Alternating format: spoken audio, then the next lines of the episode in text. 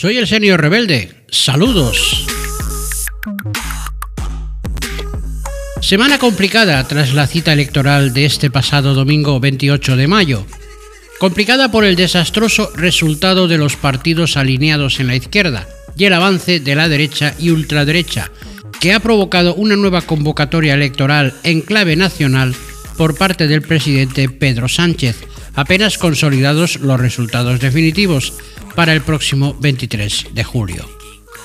Convocatoria que ha provocado, como todo lo que hace el presidente, las críticas y ataques de las derechas por cuenta propia, además de contar con el apoyo de todo su aparato mediático, dando por hecho un posible pucherazo a raíz de la fecha elegida.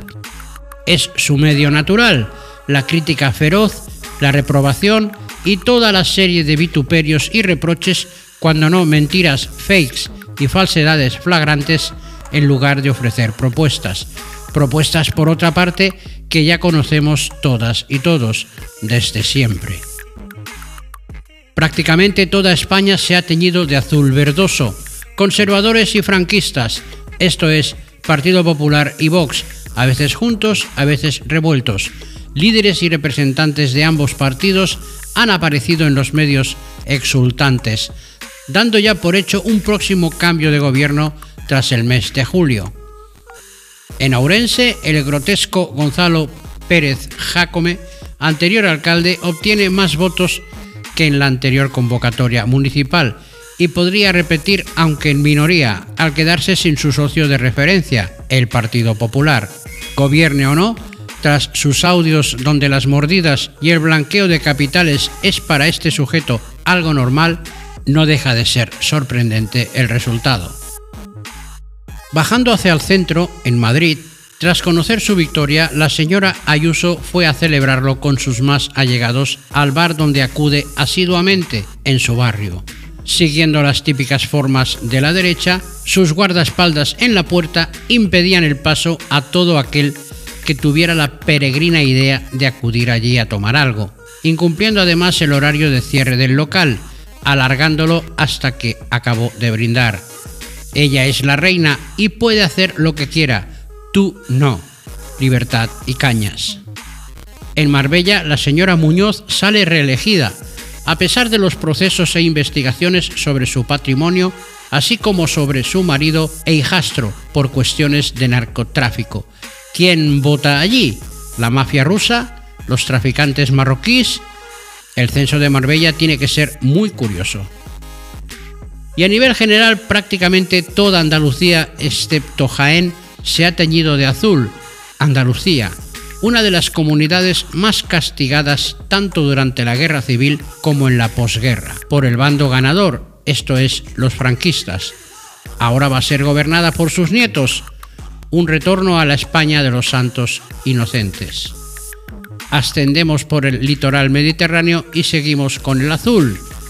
Valencia, una capital de primera línea, centro de corruptelas, mordidas, sobornos y robos de dinero público a espuertas durante el anterior mandato de los populares, vuelve a sus manos. Che collons, qué vuelco.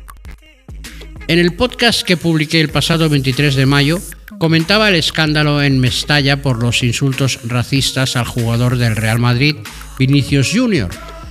El poder de los medios de la capital, del conjunto blanco, su presidente Florentino Pérez, más las importantes personalidades de sectores público y privado afines, con butaca fija en el palco del Bernabéu, así como toda la artillería oficial, han logrado un eco internacional.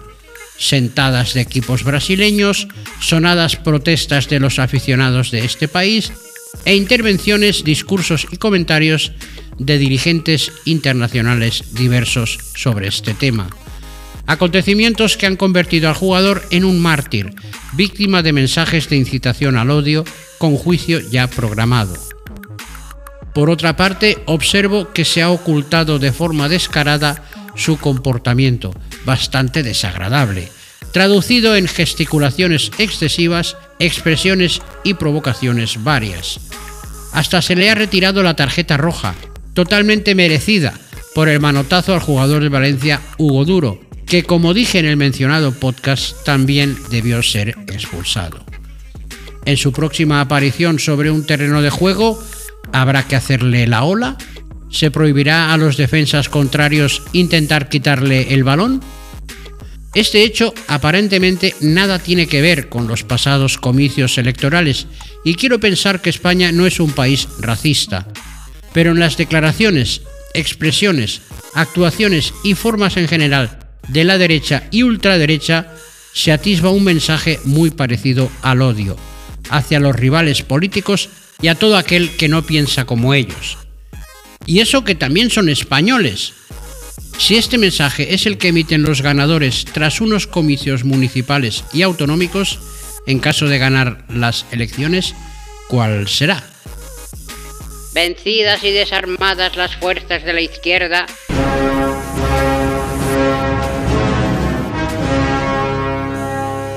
Uf,